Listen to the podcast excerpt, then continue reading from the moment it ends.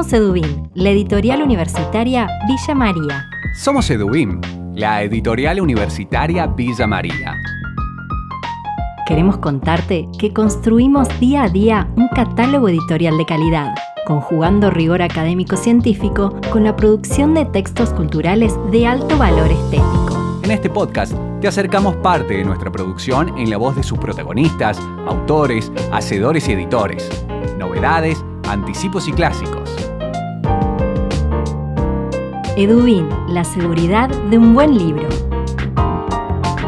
Sean bienvenidos y bienvenidas al primer podcast de Edubim. Sabemos que el 2020 no será un año más en el calendario, tampoco fue un año más para nosotros. Nos adaptamos, nos reinventamos y así pudimos continuar con la producción editorial. En este podcast nos proponemos un recorrido por algunos títulos que forman parte de nuestra colección. En Edubim tenemos novedades para contarte. Libros sobre ficción, crítica y cultura, sobre economía y política. Estos son nuestros lanzamientos en la voz de sus protagonistas. Les presentamos El Maestro Asador, una novela de Antonio Telio, coeditada por las editoriales universitarias de Río Cuarto y Villa María en el año 2020. Antonio Telio nació el 3 de agosto de 1945 en Villa Dolores, un municipio de la provincia de Córdoba, y se ha dedicado tanto a la ficción, a la poesía y al periodismo. Tiene más de 45 libros escritos y toda su obra se encuentra marcada por el exilio y reflexiona en torno a cuestiones sociales fundamentales. El elemento claro que se desprende de sus narraciones, poemas y ensayos es su interés por indagar en lo profundo para desentrañar la realidad, explicarla y transformarla. ¿Quién mejor para contarnos con qué se encontrarán los lectores al leer El Maestro Asador que su autor, Antonio Telio? Primero cómo me educaron mis padres. La novela más autobiográfica que tengo, que se aproxima mucho a, lo que fue realmente mi, vida de niño y adolescente. Y es cómo educaron ellos mi sensibilidad para que yo acabara siendo ese, ese artista que soy y ese poeta que soy. De modo que si bien hay elementos autobiográficos, todos estos elementos trascienden la anécdota. No es un libro testimonial, sino es un libro celebratorio, eh, jubiloso, que tiene todos estos ingredientes más, más bellos y más tiernos que hacen a la, a la vida de un niño. No hay aquí ajustes de cuenta de, una infancia torturada, ni, no, no, no hay nada de esto, sino eh, he seguido para esto un poco la línea de los de los grandes clásicos en este sentido, como Huckleberry Finn, eh, Tom Sawyer, eh, El Gran Molnés de Alain Fournier, eh, e incluso por la parte más sofisticada, digamos, de esto, el retrato del artista adolescente de, James Joyce. Y todo eso es recrear toda la vida de ese niño, que no era exactamente un niño de la urbe, sino un niño de una pequeña ciudad del interior del país, próximo a la sierra, sus vivencias, eh, su curiosidad y sobre todo lo que es el modelado de su conducta, de su ética, el sentido de la ética y sobre todo cómo eh, mis padres contribuyeron de una manera decisiva a darme los elementos éticos para la vida y al mismo tiempo trabajando mi sensibilidad para que mi curiosidad fuera cada vez eh, mayor. Es un libro que celebra la imaginación, la curiosidad, pero siempre con la frescura del, del, niño. Como mencionamos anteriormente, la obra de Telio está cruzada por el exilio. En el año 1975, el autor del Maestro Asador se exilió con su familia a París y luego a Barcelona, donde ejerció el periodismo y desarrolló casi toda su obra narrativa, ensayística y poética. Luego de 40 años, Antonio nos cuenta qué resuena de esa experiencia en el maestro asador. Llevó a descubrir varias cosas de, mí mismo, entre ellas, por qué yo había sobrevivido al, al exilio, más que exilio al destierro. Y me di cuenta que desde muy pequeño mi vida fue, eh, por circunstancias familiares y todo esto, fue errante. Yo salgo de Villa Dolores a, no sé, habré tenido siete años, pues voy a otro pueblo, después voy a otro y llego a los 12 años, llego a Río Cuarto y a los 30 es cuando salgo desterrado. Quiere decir, pero todas las pérdidas de paisajes, de amigos de la infancia, de, seres queridos que se van produciendo eh, en esa primera etapa en que yo consideraba que estaba fuera del exilio o fuera del destierro, ya había sufrido esas experiencias. Entonces que cuando sucede el destierro mayor, mi espíritu, mi, fuerza interior, mi, capacidad de supervivencia ya estaba de alguna manera ejercitada eh, para, para, ese, para esa experiencia mayor pude ver el, mundo prácticamente sin, nostalgia, eh, abierto a, las otras vidas que se habían dado en otros lugares. Podía comprender muchas cosas y al mismo tiempo no olvidar quién era. Esta no es la única novedad que tenemos para contarles. Durante el año 2020 también tuvimos la oportunidad de editar el ensayo de Carlos Segiaro titulado Mauricio Macri, su gestión presidencial 2015-2019. Carlos Segiaro es licenciado en Economía de la Universidad Nacional de Córdoba, asesor económico del Comité Ejecutivo Nacional de la Federación Agraria Argentina y docente de Economía y Comercio Internacional en la Universidad Nacional de Villa María. Este trabajo, en principio elaborado para la Cátedra de Economía Política de la Universidad Nacional de Villa María, surge de la necesidad, ya que al abordar este periodo reciente no se encontraba una bibliografía clara que alcanzara a cubrir las expectativas académicas que la enseñanza universitaria requiere. Carlos Segiaro nos cuenta sobre los propósitos del libro Mauricio Macri y su gestión presidencial 2015-2019. Este libro pretende, entre otras cosas, identificar en la gestión presidencial de Mauricio Macri la diferencia o las inconsistencias que se generaron entre los objetivos de política económica que fueron planteados al inicio de la gestión y los instrumentos de política económica que se utilizaron.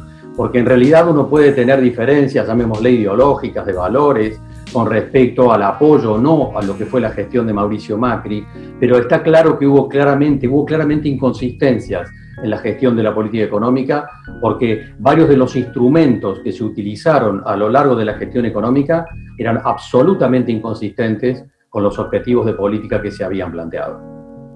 Siempre hablamos de que en la economía argentina hay ciclos y en realidad hablamos de modelos económicos. Y está claro que entre la gestión de los 12 años de Néstor Kirchner y Cristina Fernández en relación a la gestión de Mauricio Macri, hay claramente dos modelos que juegan en direcciones opuestas. Y por supuesto que vamos a analizar entonces a lo largo de este material cómo los objetivos de política económica están definidos de manera distinta y eso hace claramente al escenario en el cual se mueve la política económica durante 12 años y cómo se contrapone con los cuatro años siguientes de gestión de Mauricio Macri.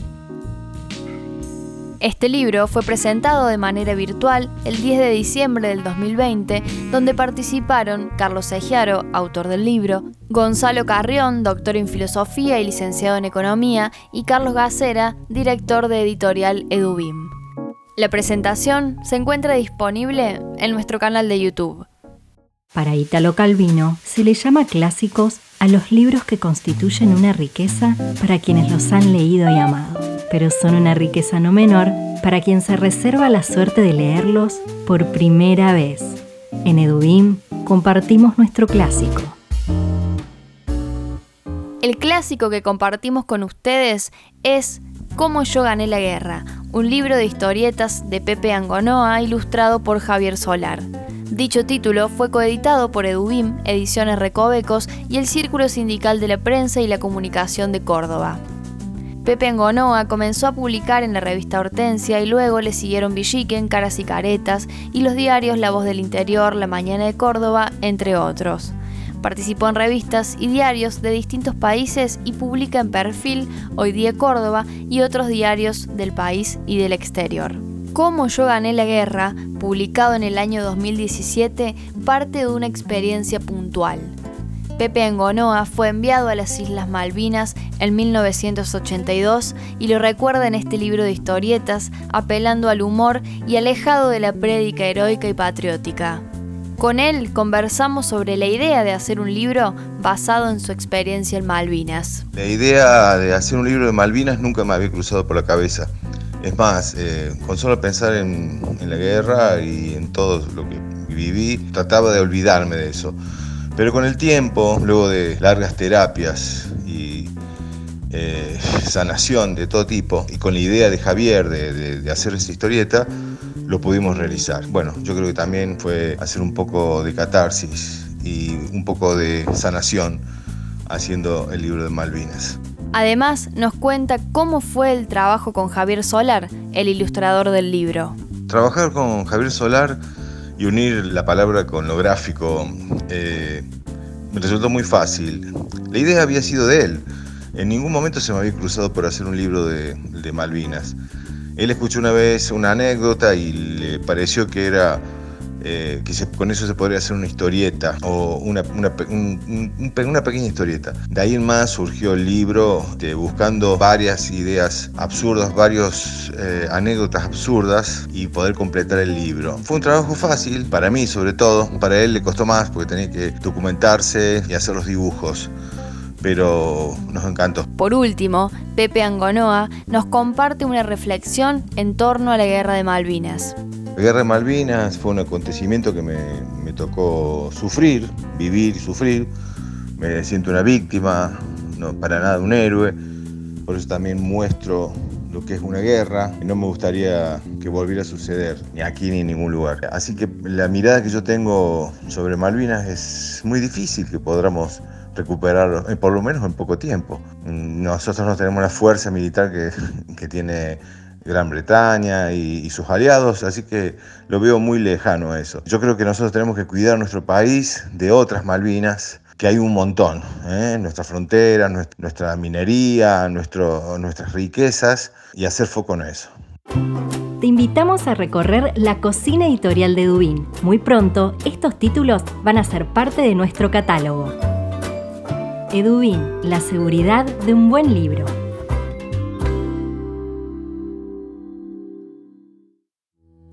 En Edubim nos embarcamos en el desafío de reeditar un libro imprescindible de la historiografía marxista. Estamos hablando de Miseria de la Teoría de Edward Thompson, publicado originalmente en el año 1978.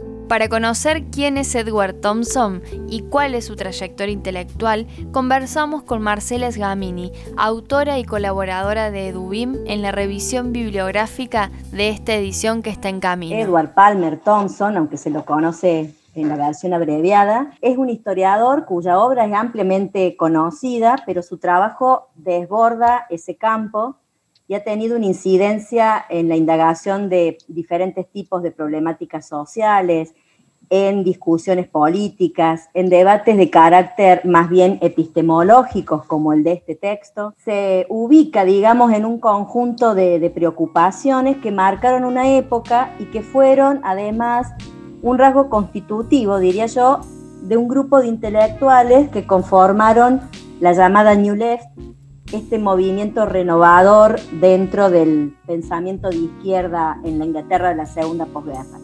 En ese espacio la figura de Thompson es clave. Eh, entre otros, digamos que llevaron adelante un trabajo fundamentalmente de revisión del marxismo, de su potencialidad, eh, de sus limitaciones también para abordar las complejidades que presentaban los procesos sociales, políticos y culturales de esa época pero también una revisión de otras perspectivas más, más políticas vinculadas al marxismo, como el leninismo, las versiones del socialismo. Estos autores, entre los cuales digo Thompson es una figura clave, se opusieron en un contexto de, de Guerra Fría a las actitudes imperialistas de la vieja Unión de Repúblicas Socialistas Soviéticas, es decir, una reacción muy combativa a la invasión a Hungría, por ejemplo, marcaron diferencias importantes al interior del Partido Comunista, pero sobre todo creo que encarnaron, y eso lo representa muy bien Thompson y este libro, un modo de ser intelectual diferente, me parece a mí, ¿no? eh, entendiendo como algo inseparable la teoría, la producción de conocimiento sobre el mundo y ese compromiso político. ¿no? La idea de la acción concreta en pos de lograr sociedades más justas, más igualitarias, más democráticas. Eh, esta concepción fuerte, esta convicción de que la producción intelectual tiene su razón de ser solo si es capaz de producir una diferencia en el mundo. Marcela también nos cuenta por qué es de vital importancia leer Miseria de la Teoría y cuáles son los ejes sobre los que se desarrolla este libro. Es un libro que recomendamos leer hoy em, de la actividad, digamos, intelectual en general, porque este es un tema este, clave, clásico en nuestros debates que ha dividido y que todavía lo hace el campo con posiciones extremas, con algunos intentos conciliatorios y que es la relación entre teoría y empiria. El lugar que cada una de estas dimensiones ocupa en el proceso de construcción de conocimiento. A lo largo de la miseria de la teoría, Thompson justifica y aboga a favor de un necesario e ineludible diálogo entre ambas instancias. La práctica de la investigación, nuestra práctica como investigadores, debe nutrirse de esta interacción. Finalmente, yo creo que este libro para los lectores de hoy tiene un valor adicional y es el tipo de práctica y ejercicio intelectual que representa.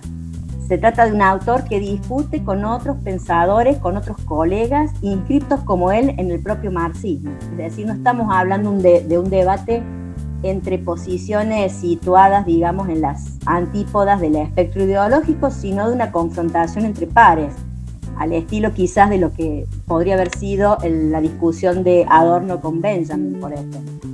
Em, y confronta con otro eh, autor de la talla de Althusser, cuya obra también ha tenido una significativa impronta y que en la actualidad es muy recuperado en las, en las perspectivas post-fundamentos, para darle un nombre a, estas, a estos enfoques. Es decir, se trata de personajes polémicos, inspiradores, que, que provocaban adhesiones y rechazos fuertes. Este libro nos acerca a cómo, a ver, digamos, nos permite ver cómo se despliega un pensamiento crítico, un pensamiento que revisa sus propias bases, que se hace cargo de sus flancos débiles, que recupera y responde a los cuestionamientos de los que es objeto.